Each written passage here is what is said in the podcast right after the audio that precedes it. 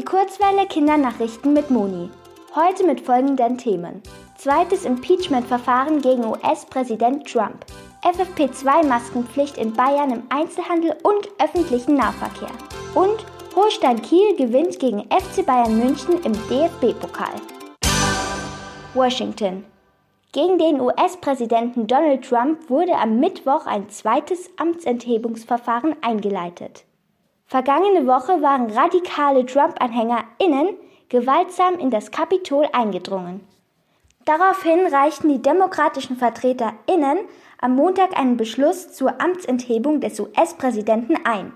Am Mittwoch wurde im Repräsentantenhaus darüber abgestimmt, ob das Verfahren gegen den Präsidenten fortgeführt werden soll. Die Mehrheit stimmte dafür. Das bedeutet, dass als nächstes im Senat über die Amtsenthebung abgestimmt wird. Schon 2019 gab es den Versuch, Trump seines Amtes als Präsident zu entheben.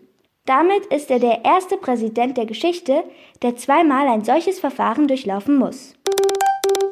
München. Ab kommenden Montag gilt in Bayern eine FFP2-Maskenpflicht im Einzelhandel und öffentlichen Nahverkehr.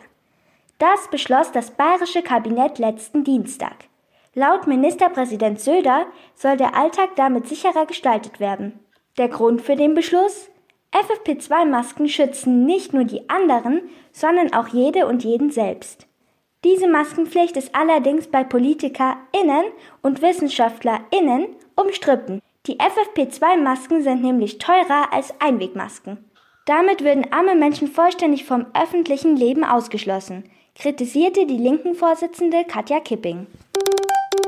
München. Fußball-Zweitligist Holstein Kiel hat letzten Mittwoch gegen den FC Bayern München im DFB-Pokal gewonnen.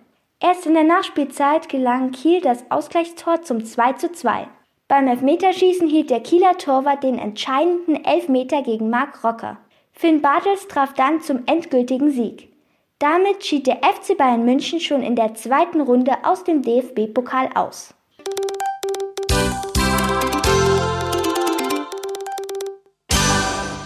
Die gute Nachricht. Das Start-up Bird Shades aus Österreich hat eine Klebefolie für Glasscheiben zum Schutz von Vögeln entwickelt. Die Folie reflektiert ultraviolettes Licht. Im Gegensatz zu Menschen können Vögel dieses Licht sehen. Sie werden so von Glasscheiben gewarnt und können ihnen ausweichen. Für Menschen ist die Folie unsichtbar. Der Zusammenstoß mit Glasscheiben ist laut des Start-ups die zweithäufigste Todesursache für Vögel. Das Wetter. Heute bleibt es kalt, bei Temperaturen bis zu minus 4 Grad. In den nächsten Tagen ist mit Neuschnee zu rechnen. Gegen Mitte nächster Woche steigen die Temperaturen auf 3 Grad